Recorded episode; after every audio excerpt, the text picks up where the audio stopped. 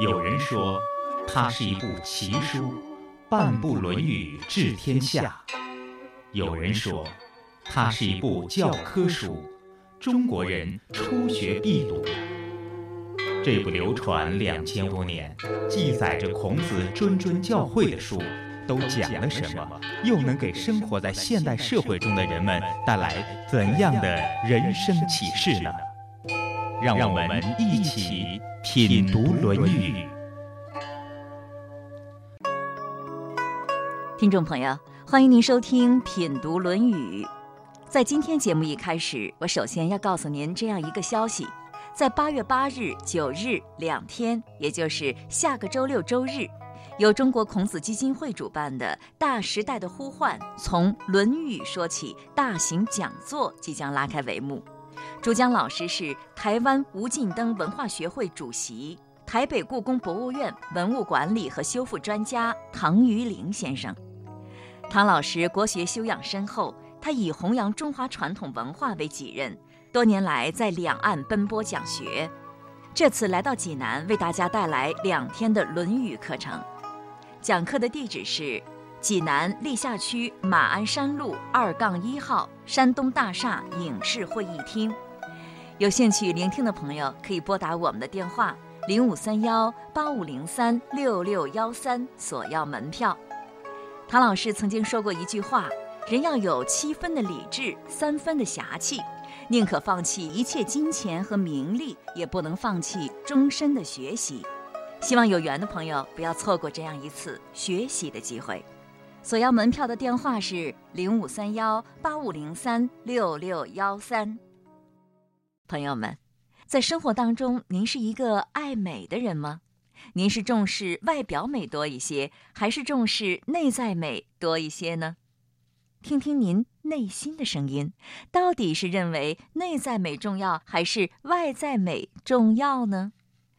在《论语》当中有一句话，就是谈论这个问题的。关于这个问题，下面我们来听听孔子和他的弟子都谈了些什么。今日嘉宾王卫教授，主持人溪水。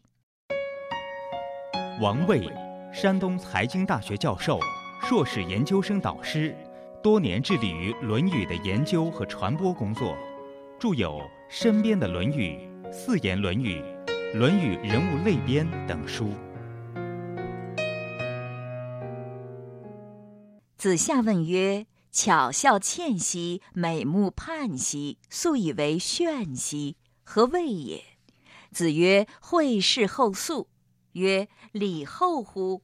子曰：起予者商也，是可与言师已矣。想当年古人的话，我怎么今天一点儿也看不懂啊？还是请王教授来解释解释吧。我觉得这段话呢，可能搞艺术的人呀，还有搞化妆的人呀，可能对这句话能理解。这个溪水，我问一问，嗯，就是你周围的朋友当中有没有化妆的？太多了，你像我们干广播电视的，哪有不化妆的？除了我之外，你就是素面朝天吗？也得也得化化妆啊。那这个化妆啊，这大概从古代到现在啊，应当说是女同志的一个专利啊。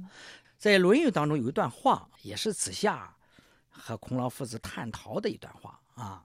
子夏就问孔老夫子啊，问这么一个问题。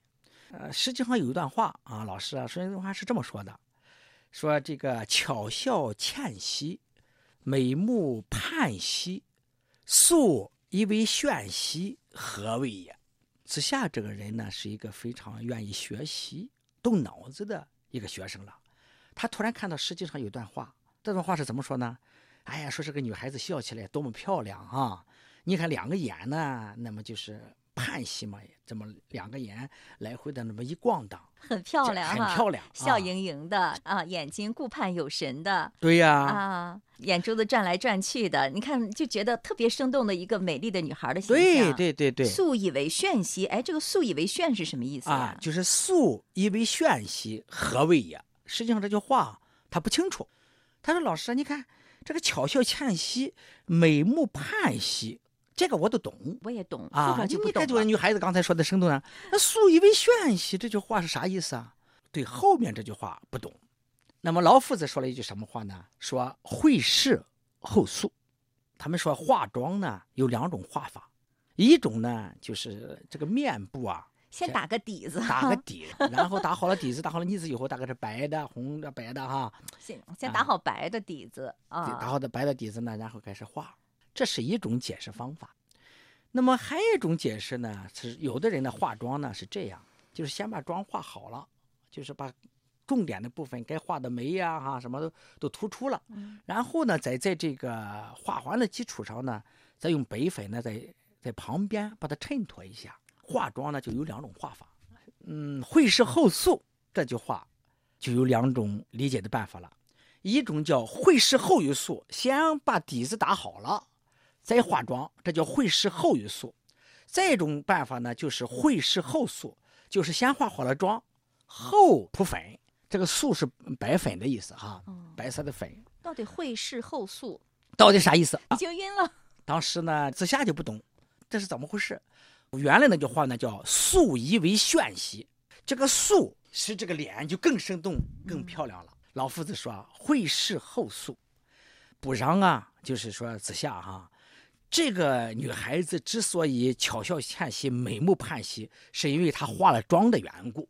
因为化完妆以后，她脸上敷了白粉的缘故。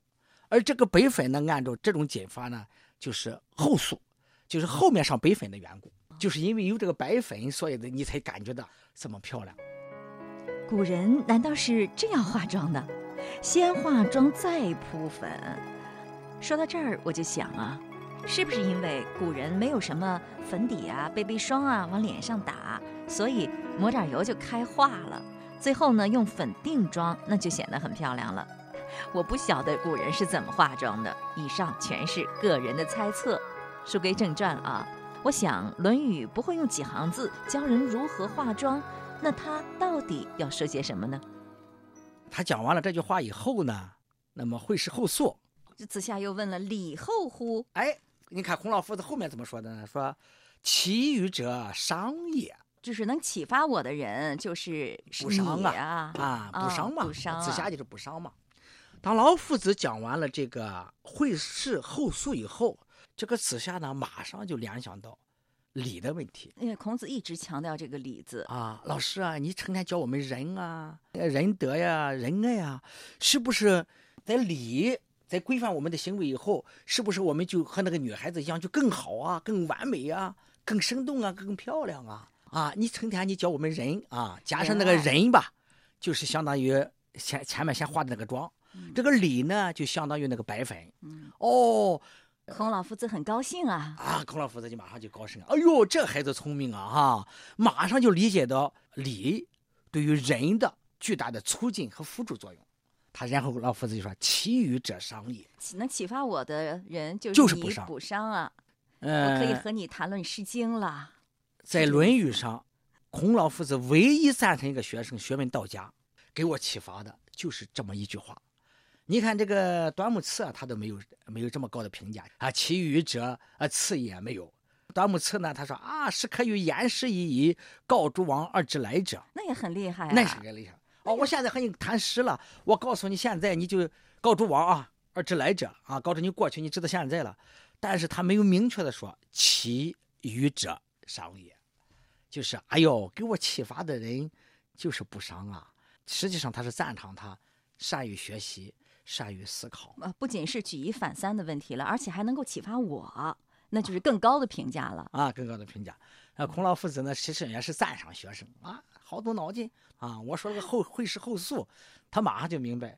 但是我们也从这段话当中啊，溪水啊，看到这个孔老夫子和他弟子们呀，在谈论问题的时候，都是如切如磋，如琢如磨啊。你看子夏拿一个问题向老夫子请教，你不懂吧？嗯，不懂。老夫子说会是后素。嗯，啊，为什么素以为炫兮？老夫子说会是后素。本来讲完这个事就完了。但是他马上联想到别的事情，礼后乎？啊哦，你成天教会我们仁德的东西，如果我们用礼来规范的话，是不是我们这个人就更加完美了？孔老夫子说：“对呀，你讲的对呀，理解的清清楚啊。其余者商也。啊，就是说。有一副好心肠固然重要，但是如果能够举止得体、彬彬有礼的话，那就更受欢更好了啊，更受啊欢迎了。这就是要内容和形式的完整统一，人和理的完整统一，这就是孔老夫子强调的一个观点。哦，所以说不仅是有好心肠重要、善良重要，这个形式也是很重要的。比如对说很多妇女，她其实为丈夫好啊，为孩子好啊，也干了很多家务啊，她确实都是为大家好。但是呢，她爱唠叨，干了一点事儿什么就会不停的说，你看我忙了什么呀，或你你又怎么样了？结果好事儿办砸了，让人还挺烦的。这是不是也可以应用应用在这个地方呢？这差不多啊，它主要是孔老夫子强调这个礼对社会的一个比较重要的作用，我理解就是内容和形式的，完整统一吧。对。啊，啊，就是说我和一个人说话，我用这种方式告诉你，可能效果不好，我换一种说法，那算不算就算是礼了呢？让人更能哎接受的一种这个。礼呀、是孔老夫子在《论语》当中专门强调这个东西。礼的实质就是对别人表达敬意。哦，啊，再一个呢，这个礼呢，从大处来讲，有法呀，有治啊，有义呀，有物啊，就是所谓的礼法嗯啊，礼制，那个礼仪，还有礼物。但是无论是礼法、礼制、礼仪、礼仪和礼物，都是为了表达尊重和创造一种秩序用。内容和形式是这个礼，这个人和礼都是很重要的相辅相成的。相辅相成。绕了半天，总算是把这句话整明白了。他们师徒二人原来在说的是仁和礼的关系，一颗仁爱之心，再辅以适当的礼节，就十全十美了。如果用在我们的生活当中呢？举个例子，比如说去拜访朋友买礼物吧，买了东西要再有一个好包装才是完美。放在人身上呢，一个人有内涵很重要。但是不要恃才傲物，也不要过于不拘小节。如果一个人既有美德才能，又彬彬有礼，举止得体，那就是完美。其实就是这么个简单的理儿，听起来似乎也没有什么深奥的。不过还真就未必做得到。比如说，现在有很多女性特别爱美，不仅要化妆，还要整容；不仅要美体，还要减肥。爱美之心，人皆有之。适当的装扮在情理之中，但是如果过度了，就透露了你内心深处的脆弱和不安全感。太在乎别人的观感，就难免让自己患得患失，情绪跌宕起伏。所以，对一个人而言，最重要的还是要有自信心，要积极向上，豁达开朗。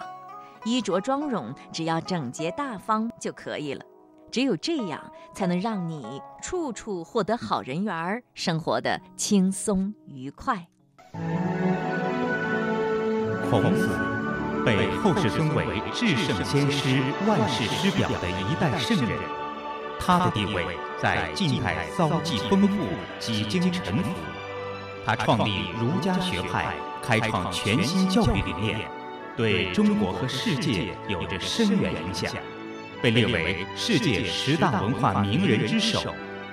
礼敬先贤，让我们走进孔子。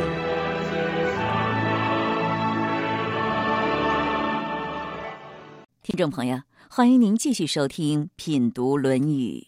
在日常生活当中，不知道您是一个比较重视细节的人，还是一个更重视方向？原则的人呢？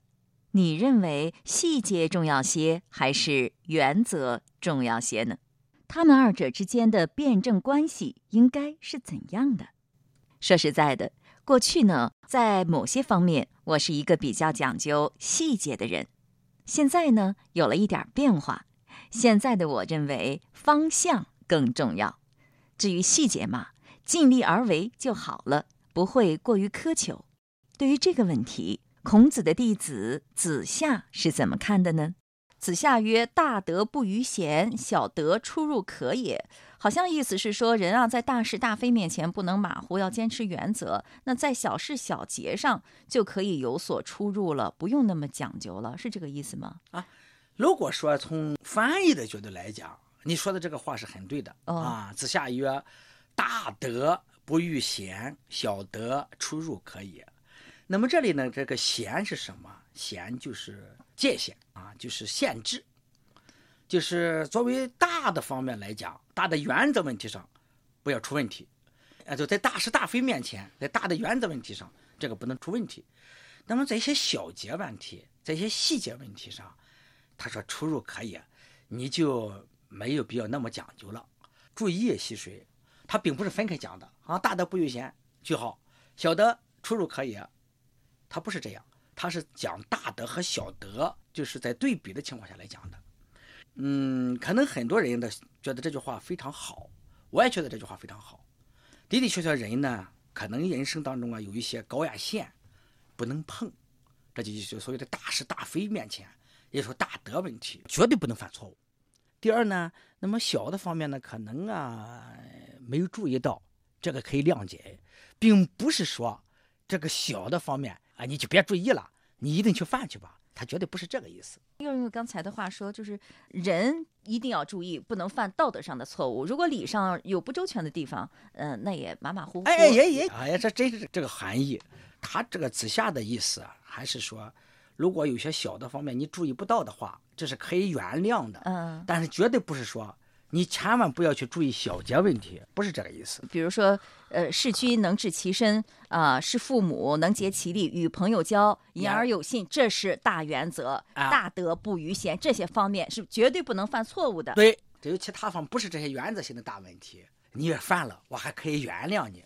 出入可以，并不是说可出入也啊，在一些细节问题上，或者是在一些小的问题上，你犯了，我可以原谅你，但是绝对不是有些人所解释的“小得可出入也”，它是出入可以。不是可出入哦，出入吧也也就不用太计较了，是吧？哎，对对对，我可以原谅你，可以原谅。不是有的人解释的，哎，大毛病不犯，小毛病不断，不是这个意思。好，那么在《论语》当中，子夏说的这一方面的意思，有些人呢就总结为方圆之道，就是原则问题上一定要方正，在一些小的事情上呢可以通融圆融。那在《论语》当中，比如说孔子啊，比如说他的弟子们啊，在哪些方面你觉得能够体现这句话呢？他们在哪些方面特别讲原则？哪些方面呢？又觉得是可以宽容的？《论语》当中有没有这样的例子？咱比如说，就是关于这个赋税问题呀，孔老夫子呢，他一致啊赞成是低赋税，所以国家来讲呢，收税收的不要太高了，要藏富于民，这是孔老夫子一个非常重要的坚持的个原则。但是他的一个学生呢叫冉求，冉求呢，那么到了季氏的家宅以后呢，就加大了这个赋税的征收的力度，这样呢就使这个季氏富于周公。那么在这个问题上，就和孔子发生了一个非常大的原则问题。我们知道孔老夫子讲道不同，不相为谋，那么他就认为呢，冉求的违反了他的基本的原则，这就所谓大德有出入了。所以孔老夫子做这个决定啊，是很吓人的。《论语》是这么讲的：说季氏富于周公，而求也啊，就是冉求了，谓之聚敛而弗以之。孔子怎么说的呢？说非我徒也，从现在开始啊，你就不是我的徒弟了。小子鸣鼓攻之可也，你们敲鼓，把我给他轰出去。真的是很严重的话了。这可是很严重的话了，把学生都开除学籍了，是吧？所以在大的原则问题上呢。老夫子呢是非常坚持原则的，他就说在这个问题上，他觉得这个研求违背了他的基本的一些原则，所以他就很很下手段。当然赶出去归赶出去，那他们这个师生关系始终没有断啊。他也就是这么说说，也没有真赶出去啊。真赶出去了，真赶出去了吗？真赶出去了。那他认为燃球应该怎么做呢？他比如说他就是侍奉这样一个聚敛的领导。他又想在这混口饭吃，他不得不复议吗？只能是这样。但是我只是说，在这个问题上，孔老夫子是坚持大德、大的原则，他是不能违背的。那么，其实孔老夫子呢，还有有些很多的事情啊，他认为是些小节问题，他要教育教育他。所以呢，他就采取了一些方法呢，就比较艺术化，或者是比较人性化。哦，哪些方面？那个也很有意思，比方说卢碑吧。《论语》当中有个人物是孔子的个弟子啊，是鲁悲。那么这个人呢，原来跟孔子学习，后来呢也到了季氏家去做官去了。做官去以后呢，但是孔老夫子对他的一些作为啊，不是很赞赏。那么鲁北呢就开始来拜见孔子，孔子不见，就是告诉这个门人说：“你告诉他，我不在家。”但鲁北一说老夫子不在家，不见他，那也就没办法，那就转身走吧。那个将命者出户，就是这个传达命令的人啊，刚刚和这个鲁北说，老师不在家。孔夫子说他不在家，哎，孔夫子说他不在家，他不在家，你就走吧。但是孔老夫子这个时候呢，就从墙上取色，弹色，因为弹色是孔老夫子一个标志。他是在家呢，我就是不见你。在家，我就是不见你。但是通过这种方式呢，来告诉鲁北，你回去反省反省，老师为什么在家就是不见你，这个很有意思，是吧？如果做老师的话，可以一种办法，你把他叫来，你说的不对，啊，你哪一点这种来说说说。但是这个呢是无言之教，他就回去了。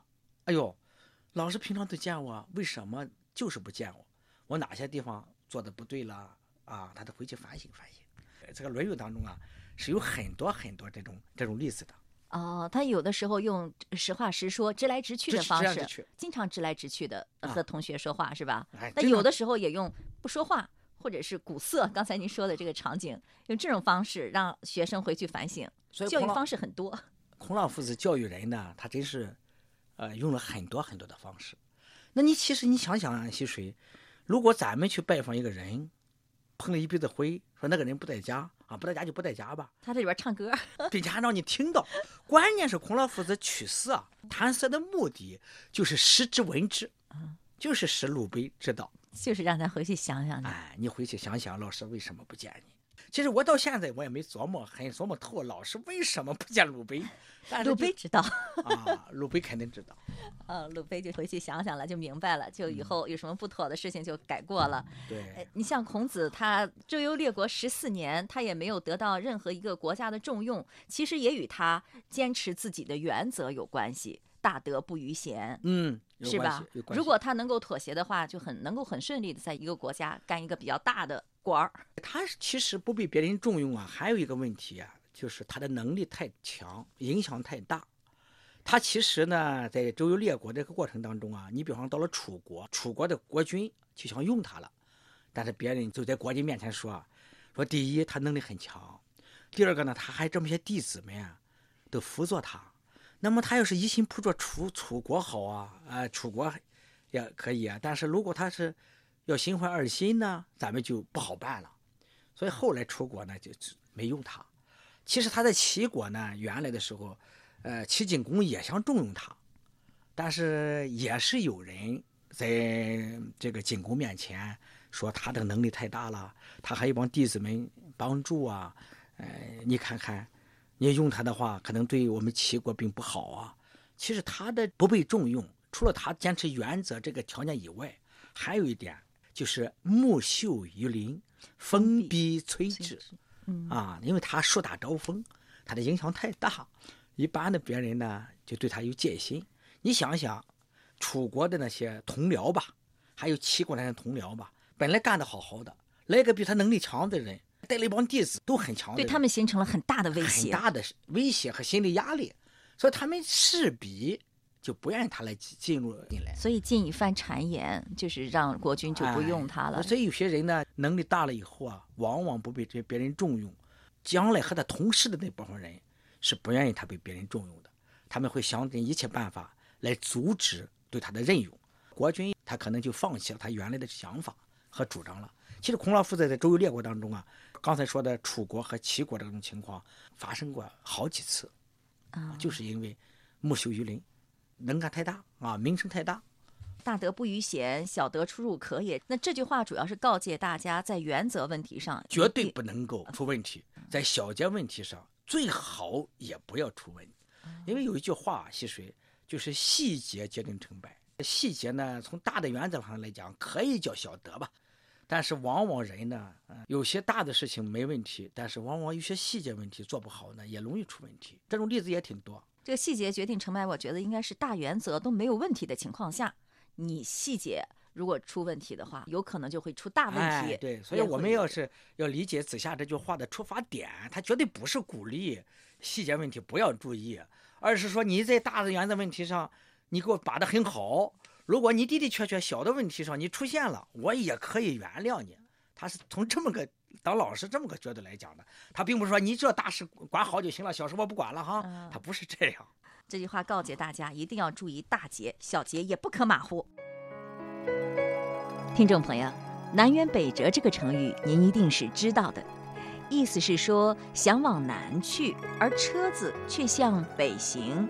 比喻行动和目的正好相反，再怎么快马加鞭都无法到达目的地。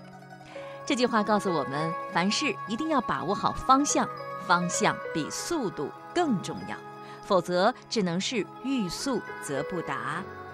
其实大德不逾险，小德出入可也，也包含了这个道理。听众朋友。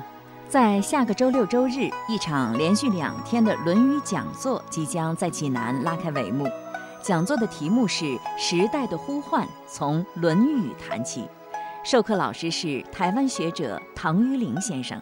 我们为有兴趣聆听的朋友预留了部分门票，你可以来电索取，电话号码是零五三幺八五零三六六幺三。听众朋友。今天的节目到这儿就结束了。品读《论语》已上载山东经济广播手机客户端，欢迎下载，在经典栏目当中查找收听。下期节目再会。大道行四海公，选贤能修行勇，少壮皆成长。若有所终，